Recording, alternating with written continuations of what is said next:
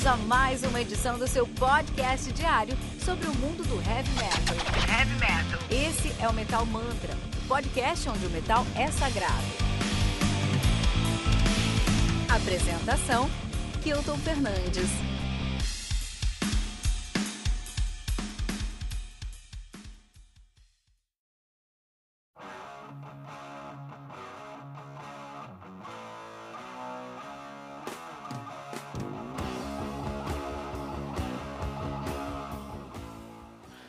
Química. Uma relação profunda entre duas ou mais pessoas.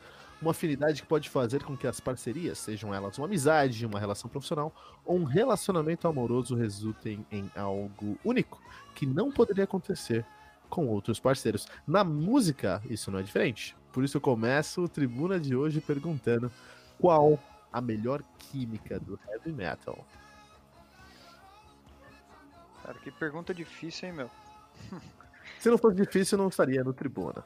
Eu sou péssimo pra essas paradas de qual melhor, top 3, top 5, top 10.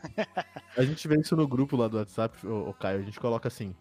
Ah, vai lá, quais os top 59 de tal coisa, Fernando? Ah, colocou o número, eu já não consigo fazer lista. Cara, eu tenho muita dificuldade, velho. Como que você fala? Eu vou ficar por último nessa. Vamos ver o que a turma tem pra dizer. Então, vamos lá, quem, quem quer trazer a maior? Eu vou trazer eu tenho, uma. Eu tenho uma, eu tenho uma Vai lá, uma Caio, aqui. vai lá, Caio. É, Ozzy Osbourne e Tony Iommi. Puta, essa aí é boa, essa é boa, essa química é boa. Eu gosto É dessa aqui. difícil, cara. difícil de Entre, negar, entre, realmente. bri- entre brigas e, e- e reconciliações, eles juntos são incríveis.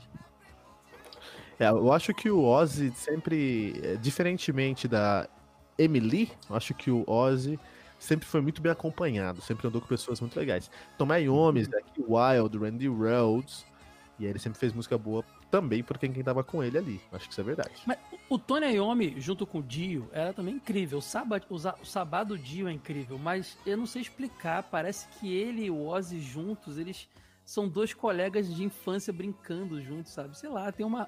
Eu, eu fui no, no- na turnê de despedida do, do, do Black Sabbath e os caras estavam velho, estavam de saco cheio. Mas eles tinham umas interações ali no palco ainda que parecia que eram dois amigos que não se viam há muito tempo. E tava muito legal, sabe? É, o Caio falou uma coisa interessante, porque essa química a gente vê no disco, a gente vê em clipe, mas ela é mais forte ao vivo. Ao vivo a gente consegue sentir essa química maior. Sim.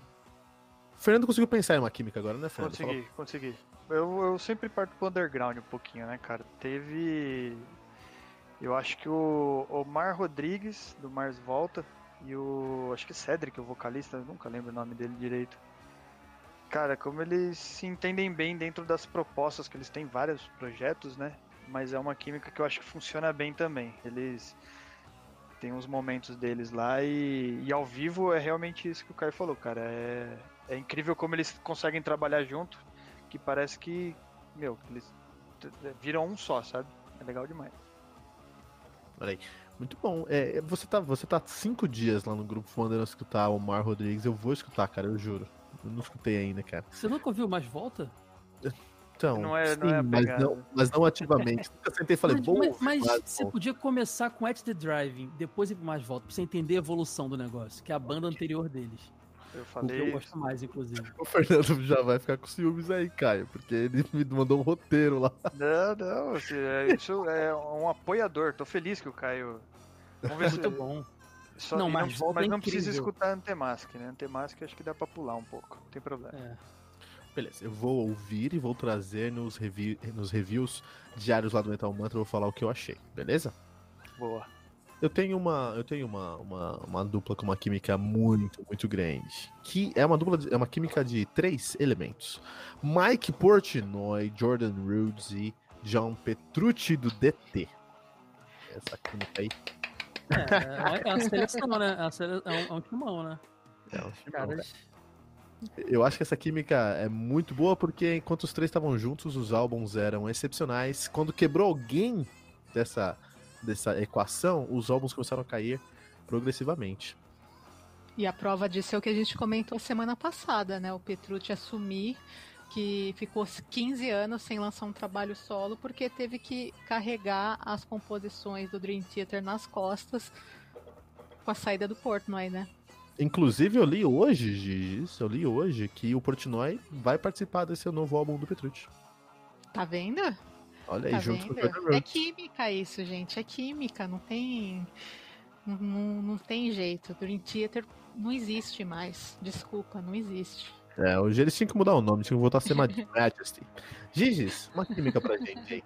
Ah, eu escolhi. É, para mim também era um pouquinho difícil, né? Como disse o Fernando, mas eu escolhi a química de um dos meus álbuns prediletos, que é a química entre André Matos e Rafael Bittencourt no Hum. Angels Cry. E assim, quando você pega as composições tant- é, que são dessa dupla, Matos e Bittencourt, que é Time, Angels Cry, Never Understand, que é uma coisa assim inexplicável que trouxe toda aquela coisa da, da a brasilidade para a música do Angra, eu acho que é a química perfeita. Muita gente fala que o André tinha uma química melhor com, com o Hugo no, no Xamã, mas Eu ia falar isso, eu ia falar Eu isso. eu, eu acho que a química do, do André com o Rafael é, é subestimada. É, é, eles dois juntos eram incríveis até eles não quererem mais estar juntos, né? Exatamente.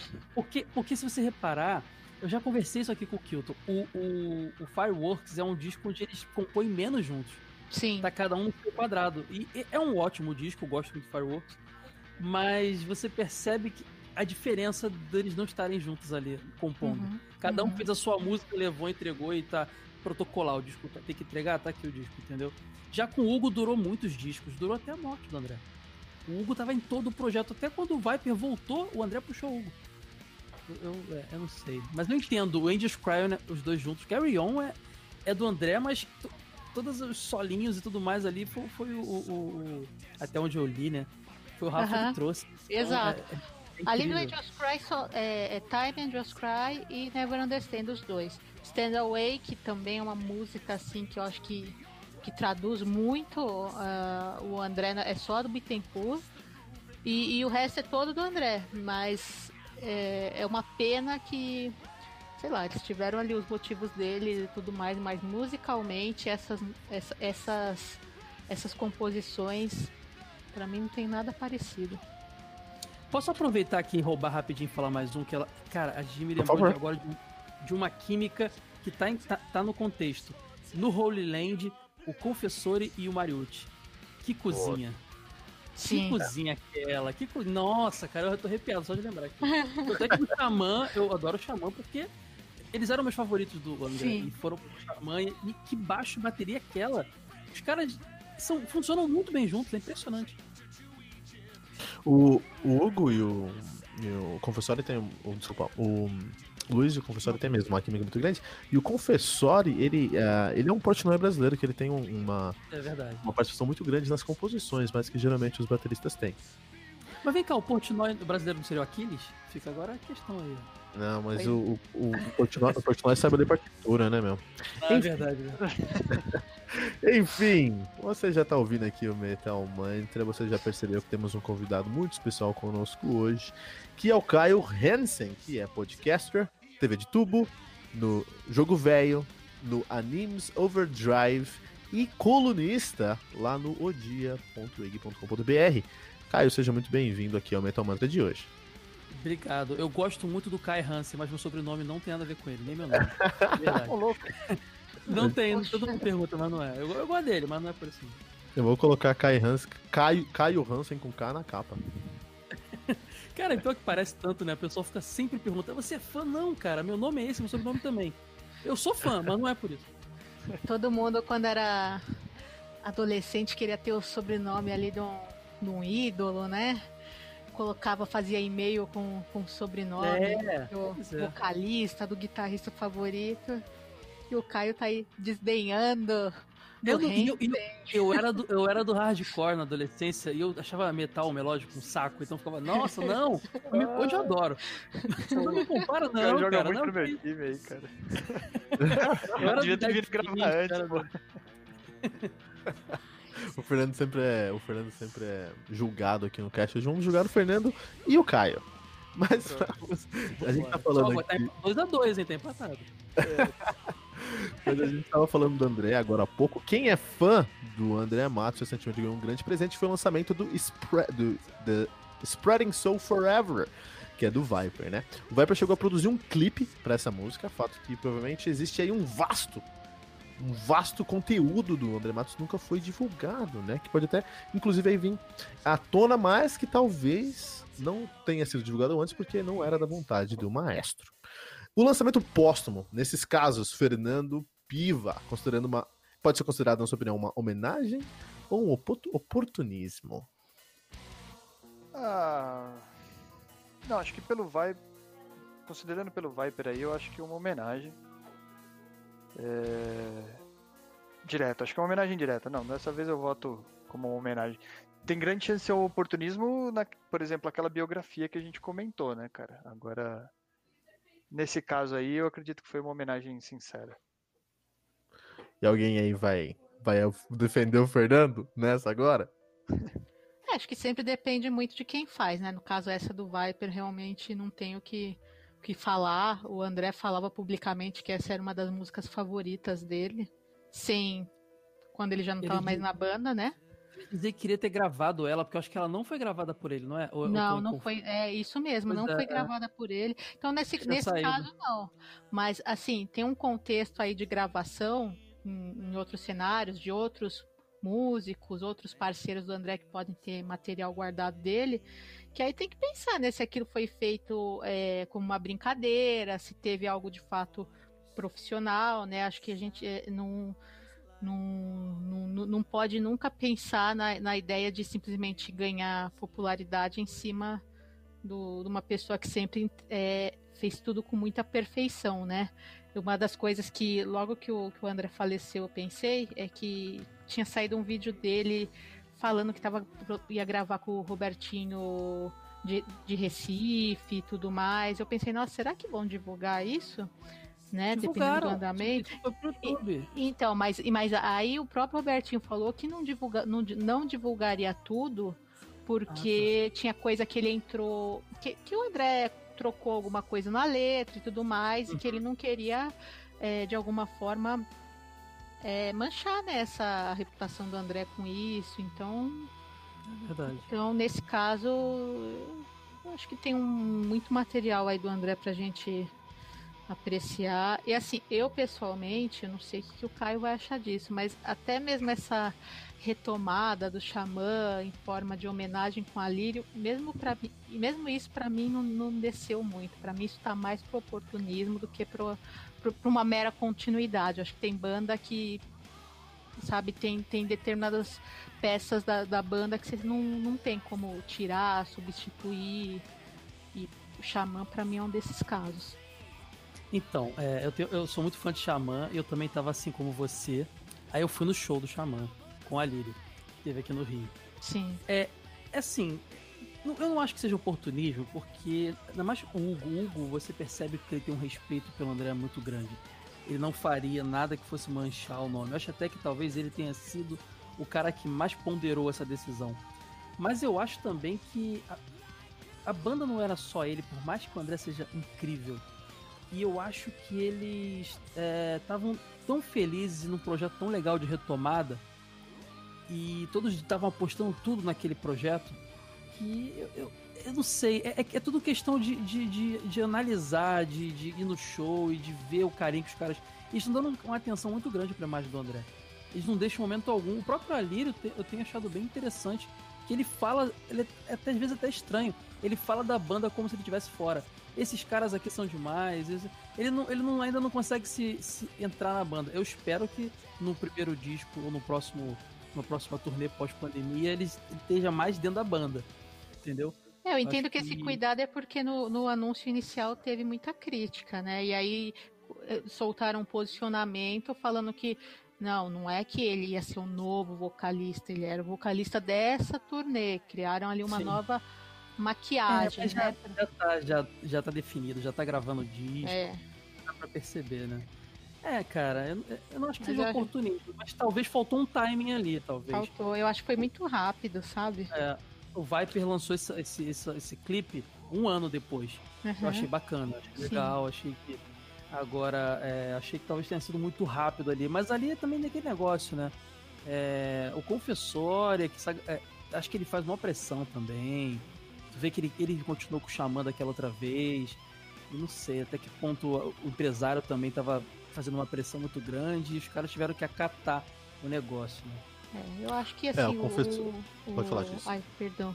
Não, pode falar disso. O... Acho que a retomada do Xamã ela estava muito envolvida numa. Era muito uma onda nostálgica, né? Para os fãs. Não é só da nostalgia ali do, do metal e tudo mais. Acho que o mundo nos últimos anos está passando por esse momento de trazer de volta aí dos, dos anos 90, o começo dos anos e 2000. Na música, videogame, tudo Exato. nostalgia tá no, no auge. É, por quê? Porque é uma geração que, que, que tá com poder de consumo agora, né? Quando, a gente, quando é. o Xamã nasceu, imagina, é, a gente tinha que juntar dinheiro para ir lá na galeria, comprar um CD, para ir num show, sabe? Era tudo difícil. Então, agora, né, a gente já, já se formou, trabalha, tem uhum. ali um, um poder econômico para consumir o Xamã, Sim. no caso o Sandy Júnior, para o Sandy Júnior para quem gosta, né? Também veio nessa onda nostálgica mundial, os games, né, que você comentou.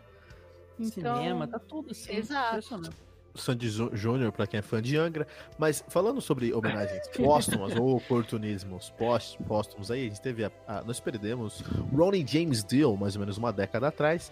E um, há mais ou menos um ou dois anos atrás, uh, o Dio Disciples retornou a fazer show, a, a, uma turnê, com um holograma do Dio. Vocês chegaram a ver isso? Já vi. Nossa, não vi isso. Cara, é maluco, porque assim, é o Ronnie maluco. James Dio, né? Então, assim, tem um holograma lá no palco. Só que é o Dio, cara. Na minha opinião, não é um holograma, é um, é um fantasma dele, cara. Ele, ele voltou em fantasma nesses shows, cara. Se eu não me engano, a primeira pegada disso aí que teve foi com o Tupac, né? Acho que foi um, alguma coisa Sim. assim com o Tupac. E com o Michael é, Jackson é, também. Ah, é. legal. Teve com gorilas, gorilas também. É, gorilas, mas ninguém tava morto, era desenho animado. Né? É. e aquela personagem japonesa, é, isso aqui é Michiko, sei lá, uma cantora que também é um desenho que eles projetam ela no, no, no palco. Assim. Tá, tá rolando muito isso, mó doideira. É, eu acho, assim, no caso do Dio Disciples, eu acho que eu iria pela experiência. Eu não iria, não falaria que eu estaria no show do Dio. Não tô indo no show de rock and roll, de heavy metal. Tô indo ver um holograma ali. Eu queria muito ver um holograma do Dio na minha frente. Eu iria pra uma outra experiência aí. Então não sei se seria uma homenagem, um oportunismo, mas seria algo assim que uma outra experiência. Já no do Xamã, é interessante que o Xamã ele deixou muita gente órfã aí, e o Xamã e o Angra aí de 2000 deixou muita gente órfã, órfã ah, e a galera especialmente os músicos que estiveram envolvidos nesses projetos, eles perceberam isso, né? Por exemplo, o, o Falaschi fez o Falaschi's Temple of Shadow, a turnê com ele cantando Temple of Shadows. O Confessori fez o Ricardo, Ricardo Confessores uh, Ritual, também uma experiência onde ele chamou um pessoal ali para tocar as músicas ritual que ele tinha crédito, porque essa reunião foi pedida por muitos fãs, por muita gente que queria que essa reunião acontecesse, por questões pessoais aí, especialmente do maestro André Matos e do Bittencourt, mas algumas, algumas outras pessoas não aconteceu. Então tinha uma galera já ensaiando isso. A volta do Viper estimulou muito isso também, né? Porque eles viram o André mais, mais flexível, fizeram aquela pressão e acabar tendo uma turnê com Angra também, ou pelo menos um show. Tenho certeza que isso ia rolar. Ah, não, isso, isso ia acontecer de, em um momento ou outro. Mas aí, você que tá ouvindo Metal Mantra, você tem todo. Eu quero, quero saber a sua opinião. Será que o retorno de bandas clássicas, especialmente Xamã, especialmente Dio, ou o Falasque fazendo o, uma turnê sobre o Temple of Shadows, você acha que isso é uma homenagem sincera do fã de heavy metal ou um oportunismo em 2020. Deixe seu comentário aqui em metalmantra.com.br. Falando em clássicos, Caio, muitas composições do André é, elas não trazem só a questão da influência da música clássica, mas tem também alguns trechos, né, de alguns, algumas composições muito, muito famosas da música erudita, né? Aí, passando rapidinho para algumas das mais conhecidas, lá do comecinho da carreira do, do, do, do, André no Viper, é a Moonlight, que depois ele regravou novamente em carreira solo como a New Moonlight, e a Angels Cry, né? No caso, a Moonlight, ela traz aquela, uma das, uma das obras mais conhecidas do Beethoven, que é a Sonata ao Luar, e Angels Cry, o Capri, Capricci número 24, que é um teminha com variações do Paganini, que é tido como o maior violinista de todos os tempos, né? Uh, uhum. E no uhum. Xamã, isso foi um recurso não muito adotado ali pelo André, até porque mudou bastante a sonoridade é, em relação ao começo do Angra e tudo mais. Uh, queria que você comentasse um pouquinho a presença dessa da música clássica na obra do, do André. É, queria ouvir um pouquinho, você que é tão fã quanto eu. Cara, o André, quando falam maestro, não é zoando o cara. Ele realmente ele era um maestro, ele era um, um music, é musicista o termo que se usa músico pra cantar? Músico masculino, musicista feminino. Ah, tá. Ele era um músico, ele era um músico completo, assim. Ele não estava restrito ao heavy metal. Às vezes dava a impressão até de que ele nem tava tanto saco para fazer heavy metal, ele queria inovar. Mas você sabe que hum, eu tava vendo uma entrevista do. Acho que foi do Confessore há um tempo atrás. Ele tava contando que muitas das. Apesar dele ter entrado no Holy Land, né? Muitas das influências de, do Angra no início, de, de, de, de world music, de, de música clássica e tudo mais, vinha do Rafael também. Sim. O, o Rafael trazia muito conteúdo desse tipo. O André, eles tinham uma afinidade muito grande, realmente, estudaram juntos e tal. Então você percebe que eu sinto que no Xamã o, o André tentou se distanciar disso, fazer mais um heavy metal cru, enquanto o Angra foi cada vez mais para dentro disso, né? Em vários momentos ali você via. Não falo só de música clássica, falo de tudo, falo de, de, de influências de música brasileira, de ter Milton Nascimento no, no, no Temple of Shadows, entendeu? Tem muita coisa, muita coisa diferente. Que eu acho que o Xamã deixou um pouco de lado. Tentou fazer um negócio mais, mais cru, mais moderno, assim, talvez. Então, eu acho que o André não tinha como não trazer essas, essas influências, mas eu acho injusto, por mais fã dele que eu seja, atribuir só a ele esse tipo de, de influência no, no Angra quando o próprio, o próprio Rafa trazia muito isso, muito mesmo. É verdade, sabe que eu tava. assisti uma live esses dias do Rafael logo no, no começo aí do isolamento social, uma live especial Angels Cry, que ele fez na casa da mãe dele, contou que era Puta, eu vi essa live. Oi? Foi a única live que eu vi dele. Isso, eu não vi essa live, eu tô achando ela. Ele mostrou... Aonde que vocês viram essa live? No Metalmantra.com.br vai lá no segunda, vai lá no episódio que eu gravei contigo, no nosso, no nosso show ah, notes, vai encontrar. Ah, Finalmente boa. consegui colocar um link na show notes válido, cara. Esse momento histórico no Metal Mantra. Você me falou dessa live, eu fiquei doido pra ver esse oh, piano aí. essa coisa, é, isso é importante. Essa, nessa live, a gente sente a química que tinha nesses dois, porque ela, ela é, é, é, emoção o tempo todo. Você vê que o Rafael tá muito tocado, muito emocionado. Ele toca ali um pedaço de Carry On e ele conta a história, né? Porque ele falou: não, tá faltando um hit, né? Aqui no, no álbum, tinha essa cobrança ali do empresário e tudo mais. E disse que o André pegou, sentou naquele piano, e aí o Rafael reproduz tudo isso. E tocou aquele. Tocou Carry On no piano.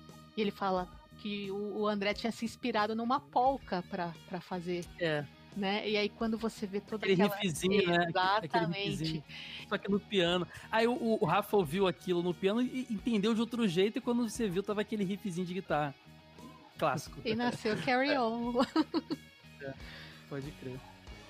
É, Mas eu vi essa live aí, foi muito emocionante mesmo. Foi. O fim, o Rafael tava muito, muito, muito comovido. Acho que todo mundo que, que é mais fã, que ficou até o, o final, não, acho, não, não tem como não se emocionar com essa live. Recentemente, o, o, no, na, no canal do Angra, o Rafael fez uma live bem interessante também. Não deu muito certo porque tinha muito convidado, mas o que, o que ele conseguiu produzir foi legal. Que era homenagem ao André. E veio gente de toda da história do André para falar, né? E ele conta uma história que ele, ele chegou a ver o André uma, umas semanas antes da morte do André no aeroporto.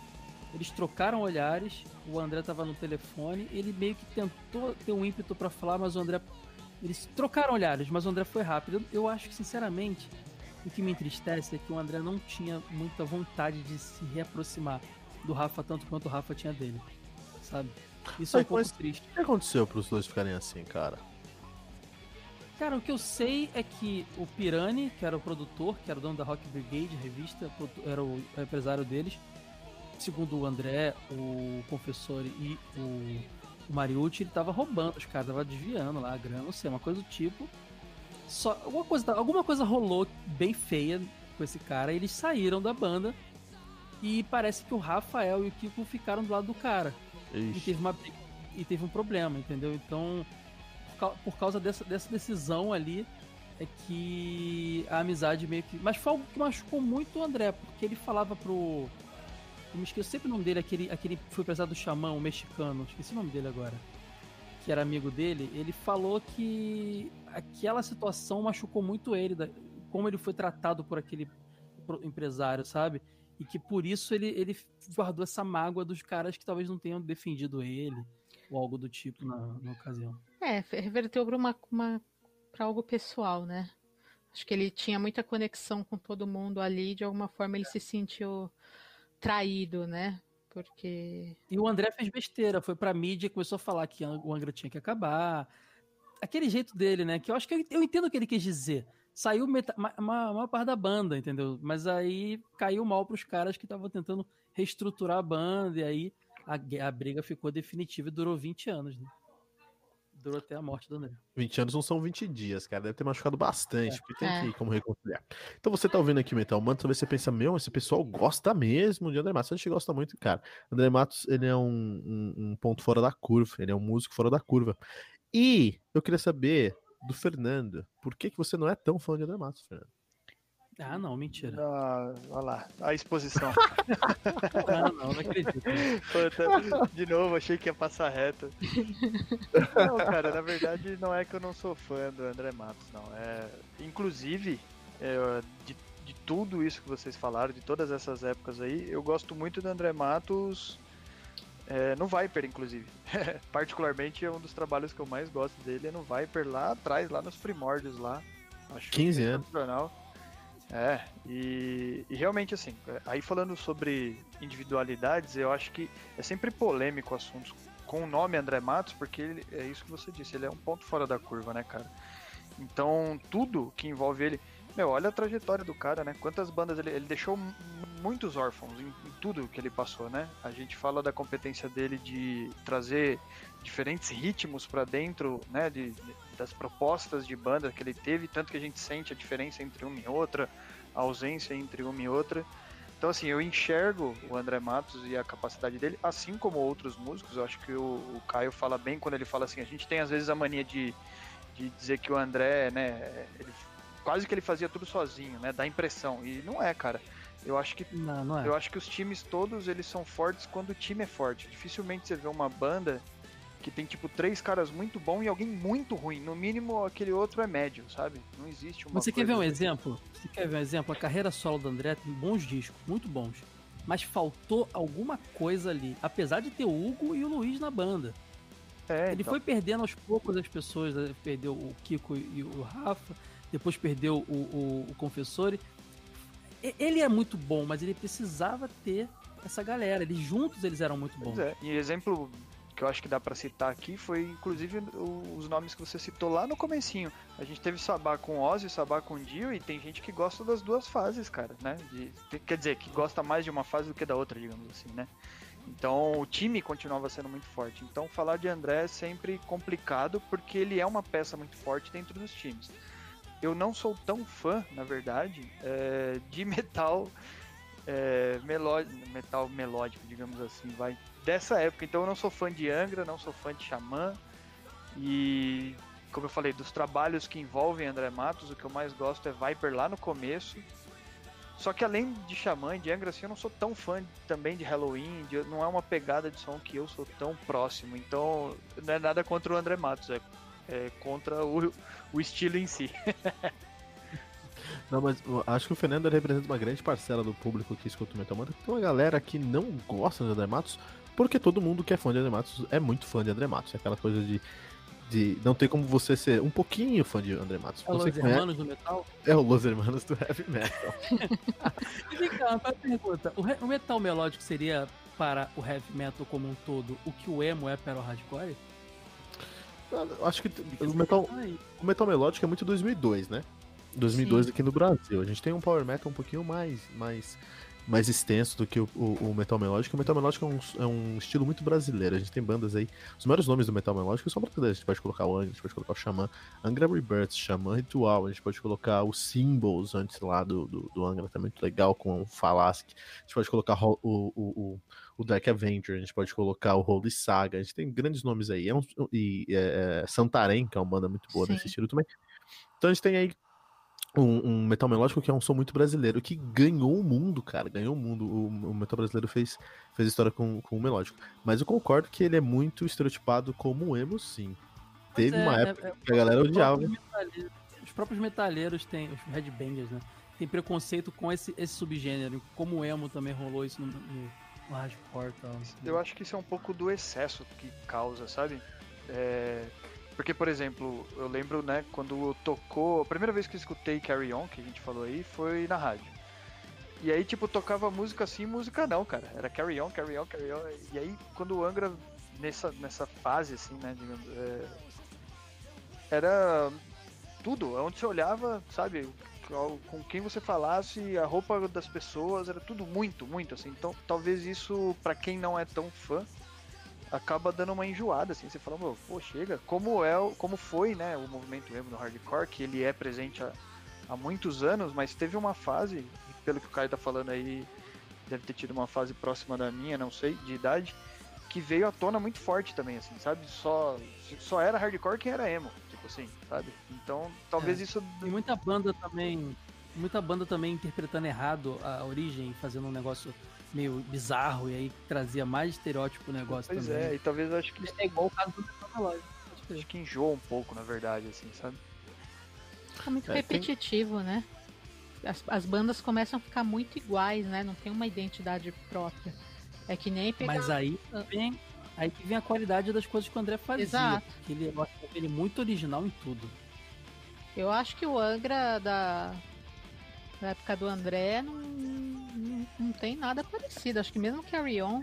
É, Carry On é uma música única. Eu lembro até hoje a primeira vez que eu ouvi Carry On. Eu não me marcou de um, de um jeito. Eu nunca vou esquecer, porque foi o que me levou pro metal. Foi ouvir Carry On com 11 anos de idade. Eu não esqueço desse é. dia e porque me, me marcou demais. E é uma música que até hoje eu escuto e nossa, muito foda essa música. Tem, tem mais um ponto que fez a galera gostar pouco aí é, do, do metal melódico, ter esse estigma contra o metal melódico. Por algum motivo, o metal melódico sempre teve uma grande intersecção com anime, cara. Então, é, é, no Brasil também. Especialmente no Brasil. Então era muito comum o cara que tava num, num show de, de metal melódico, era um cara que também tava aí no evento de anime e a galera já torcia o nariz pro, pro, pra, essa, pra essa galera. Então acho que isso é um dos agravantes aí. Realmente eu acho que o metal melódico é o emo, sim, do metal, tem razão. Sabe quando foi o auge disso? A segunda formação do Xamã, só tinha o confessor na banda, eles gravaram ao vivo num evento de anime chamado Anima Live. Isso, com a capa de mangazinho e tal, então você vê que realmente aquilo ali era o auge do anime metal convergindo, né? É, são Além poucos... do falar que cantar a abertura de Cavaleiros também, outras coisas. Esse é um, dos, um dos, dos, únicos DVDs que eu tenho na minha casa e eu não sei como apareceu lá, nasceu na minha estante. Ah, eu não gosto não, cara. Eu, Ai, não, eu juro que eu não. Eu, eu até não sou tão fã, mas eu não sei como é que apareceu no, no estante. Essa formação, do, essa formação do Xamã, cara, eles ignoram completamente hoje em dia, né? Não, não Caio, Caio, eu não tenho, eu não tenho PlayStation. Tem, apareceu um DVD do, desse Ritual Live do Xamã na minha casa e o Gears of War.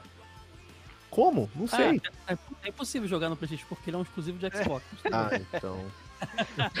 então... Mas tudo bem, você tem Xbox também, né? É, eu também não tenho Xbox. Eu não sei como isso apareceu no meu estante, cara.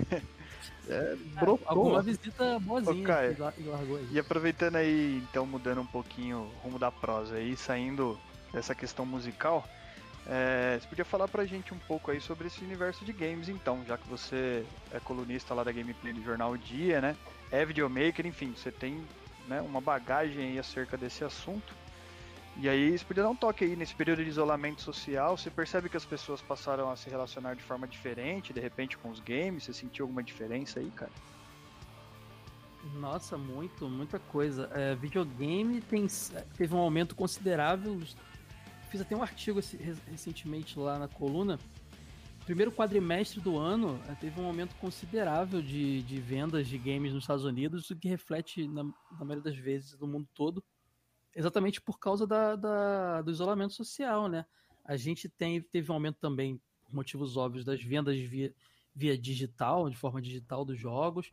Então, assim, o que cresceu muito foi o consumo de streaming, é, delivery e videogame, cara. Muitos, muito mesmo. E isso, isso é, é até uma coisa irônica.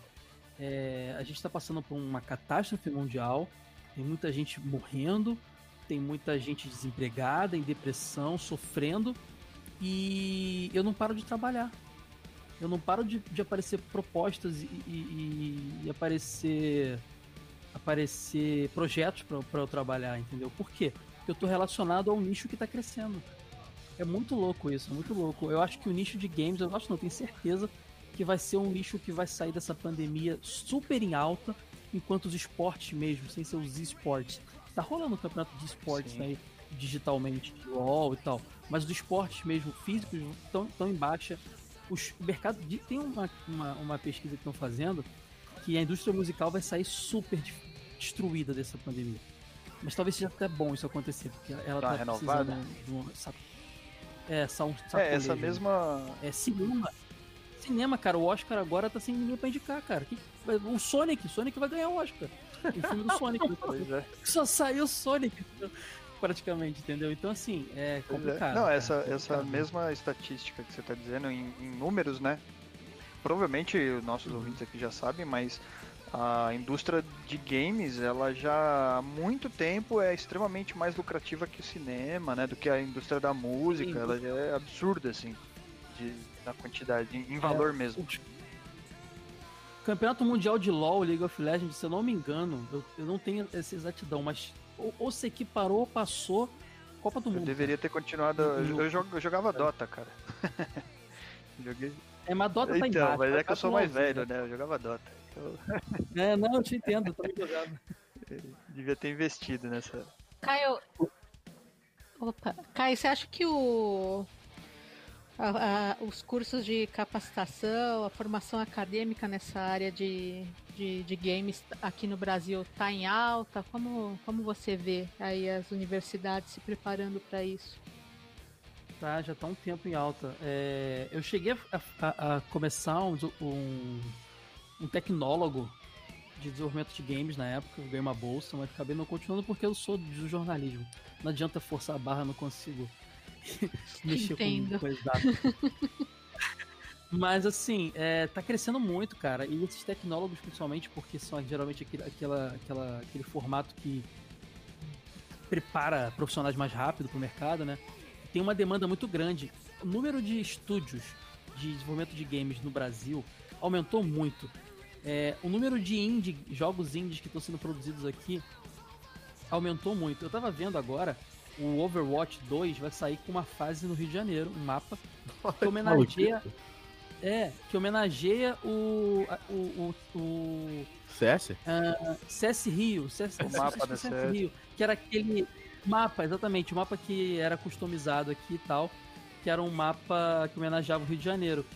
Um dos caras que tá lá na equipe de desenvolvimento do Overwatch 2, ele era o cara que lá, adolescente, trabalhou no projeto desse mod, desse mapa. Da hora. então, assim, tem muito, tem muito brasileiro exportado, sabe? Tem. Tem muito, cara, tem muito. E tem muito jogo feito aqui. O Horizon Chase lá, aquele jogo de corrida, vende pra caramba lá fora. Tá entendendo? Tem muito, muito. E estão procurando muito profissional. Então, por exemplo, tem, já, já tem pós-jornalismo gamer aqui no Brasil para fazer. Antigamente você tinha pós-jornalismo esportivo, porque esporte era. Tinha jornalismo político, esportivo, Sim. Eram as ramificações mais rentáveis da. Agora você tem jornalismo gamer também. Você tem a, a Sport TV lá, a Sport TV lá 3, eu acho, um dos canais da Sport TV, quase que totalmente dedicado aos campeonatos de esportes, de, de esportes eletrônicos. Então, muito, cara, muito. Eu acho que quem tá começando a surfar agora é, vai colher muito mais os frutos. Sabe? Mesmo essa, col essa, essa, coluna que você assina no dia, né? É, é algo recente ou ela já está estabelecida há um tempo no jornal? Então, o, Dia é um jornal muito carioca, Sim. né? Muito, muito. Muita gente de fora nem, talvez vezes nem conhece, mas aquele ele já foi o maior jornal, maior circulação, junto com o Globo. E ele sempre foi muito focado em política. Uhum. E recentemente ele, ele sentiu essa necessidade de ramificar, de abrir. Ele estava percebendo que os assuntos que as pessoas estão procurando não estão encontrando lá. E aí um amigo me indicou, e o cara conhecia meu trabalho, o editor me convidou para assumir essa editora. Era, começou como uma coluna, agora além disso eu estou cuidando da editoria de games que eles criaram. E é total isso, eles não sabiam por onde começar, eles são pessoas mais antigas no jornalismo, e eles queriam muito entrar nesse meio. Então eles procuraram, vamos procurar algum jornalista que é, esteja produzindo já conteúdo disso. Aí acabou, acabou me encontrando e tal, e, e, e tá rolando. Aí você vê, é um jornal que está buscando é, é, entrar nesse meio, porque é um meio que tá bombando, que a galera tá atrás. E também cultivar uhum. uma nova uma nova audiência, né? Um novo público. É, é, a maior dificuldade que eu tô tendo lá agora é exatamente isso, porque é, eu produzo conteúdo lá, eu, a galera que já acompanha no Tech Tudo, no Voxel, no Enemy, talvez não vá querer ler a notícia ali, porque já tá com seus veículos definidos. E o público do dia ele não entende muito. Então, às vezes, eu posto lá, eu faço um, um posto uma notícia interessante de um estúdio que está lançando um jogo legal e tal. Tem poucos menos views do que outro dia eu fiz um, postei uma notícia de um senhor na China, é Taiwan, é Taiwan, que fez uma bicicleta que, com 69 celulares para jogar Pokémon GO. o pessoal adorou. Nossa, que legal, usa no Tinder, não sei o que. Aí eu percebo que a galera ali não tá ainda, ainda não é o público gamer, eu tenho que atrair esse público para dentro. Então, é um grande desafio. Ou transformar Mas o leitor atual em gamer, né? Também é uma. Foi isso, isso. É. Eu percebo, por exemplo, notas sobre lançamentos de mobile, de jogos mobile, porque é a maior abertura. Todo mundo tem um celular com um joguinho para jogar. Tem mais visibilidade do que um lançamento do, do PS5, por exemplo. Porque o público ali é mais casual e tal. Mas está crescendo. Para você ver, para um jornal tradicional como o Dia tá buscando essa editoria, é porque eles estão sentindo essa necessidade. Muito bom, e que vira exemplo para outros jornais, né? Do Brasil todo. Beleza. Ah. Entretenimento é importante, né? E videogame, é, eu bato nessa tecla, porque videogame não é só entretenimento. Ele é, ele é arte tanto quanto cinema, Sim. tanto quanto qualquer outra coisa. Quem. Já foi-se o tempo que o jogo era alcançar a maior pontuação e igual um Pac-Man da vida. Passou esse tempo. Hoje o jogo, quem joga um The Last of Us, por exemplo, vê um filme, vê uma obra de arte, se emociona, chora. Hoje eu fiz uma, postei uma notícia de um, um gamer, streamer que é cego e o The Last of Us tem vários, vários mecanismos de acessibilidade. Ele conseguiu entender a história e o vídeo é lindo, ele chorando, em prantos, agradecendo. Só, uma, só a arte proporciona isso. Inclusive... Nada mais. E videogame é arte, é esporte e é entretenimento. Então, olha só que, que, completo. Inclusive, se você jogar Last of Us Parte 2, você vai ver um filme com uma história ruim. Caio, muito obrigado por estar conosco aqui no Metal Mantra hoje. Caio, você tem que voltar mais vezes, cara. Você tem que voltar mais vezes. Sempre que chamar, eu venho. Já falei para você, você sabe disso. Não diga isso que eu vou chamar muito mais vezes. Mas o ouvinte do Metal Mantra, onde é que ele vai encontrar o Caio Hansen? Tem vários lugares, cara, porque o pessoal até pergunta como é que você consegue tempo para tudo isso. Eu não sei. Mas você pode ir em jogovelho.com.br. Lá você vai encontrar todo o conteúdo desse, desse projeto que eu tenho com os amigos de Nostalgia Gamer e também tem o TV de Tubo lá, que é um podcast de nostalgia televisiva. Procura também no Spotify, no seu agregador, os dois podcasts, Jogo Velho e TV de Tubo. Tem o Animes Overdrive também, que é um projeto que eu não sou tão, tão presente, mas eu sou quase aquele convidado fixo que tá lá semana sim, semana não. Que eu falo de animes com meus amigos Pedro e o PH, praticamente animes mais novos, né? Que não encaixam no TV de tubo. Procura Animes Overdrive nos agregadores. E se você puder me dar o prazer, vocês estão ouvindo aí, de acompanhar a coluna gameplay lá no site odia.com.br ou e até editoria de games mesmo, barra games, só botar o dia.com.br barra games. É, me dá esse view aí, comenta lá, compartilha, vai ajudar muito esse projeto novo que a gente quer levar para dentro de todos os veículos possíveis é, o tema, né? Vamos, vamos, vamos converter a galera pro videogame, que o videogame é, é importante. Ô, cara, a gente precisa marcar uma próxima aí para falar de trilhas sonoras de game usando metal aí. Vamos. Vamos falar de Rock, rock and Roll Racing, Racing, vamos falar. Deve estar tá lá no, no jogo velho, hein? Gear, é, tá sem Guilty Gear também tem uma trilha incrível. Vamos, vamos marcar, só chamar que eu venho, vem com a listinha.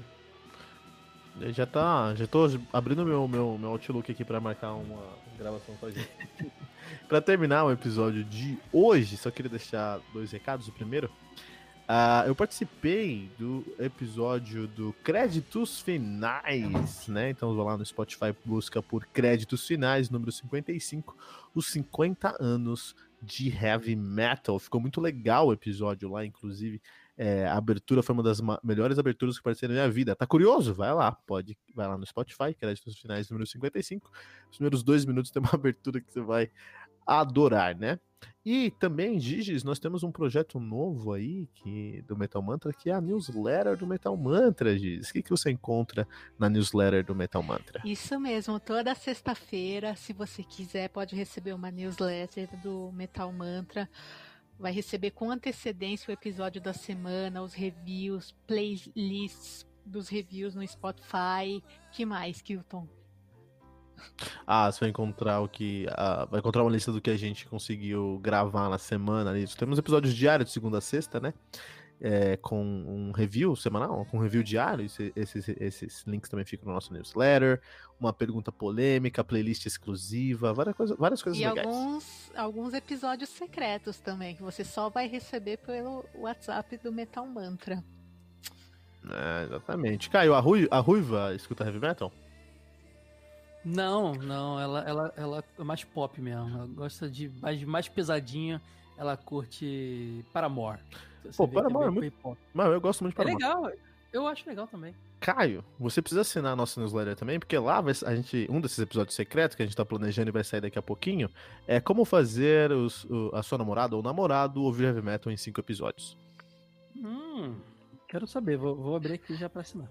e você que quer assinar, tem um link aqui nesse, aqui nesse na nosso, no nosso show, no nosso episódio, tem um link lá. É, assine essa, essa newsletter, você vai ter, só clicar no link, você vai direto para o WhatsApp. A gente entrega no Zap. É o zap, Zapão do Mantra. Tá bom, pessoal? e para você que tá ouvindo Metal Mantra, deixe seu comentário aqui, o que você joga, o que você joga de videogame, o que, que você gosta de ouvir enquanto está jogando, jogando videogame. Você já, já acompanhou a coluna do Caio Hansen lá no dia? Você já conhece o Caio Hansen de algum outro podcast, Jogo Velho ou TV de Tubo? E você é time Fernando, que é eu odeio André, André Matos ou time Giges? André Matos é meu salvador. Deixe seu comentário aqui no metalmantra.com.br. É, tá bom. Tô,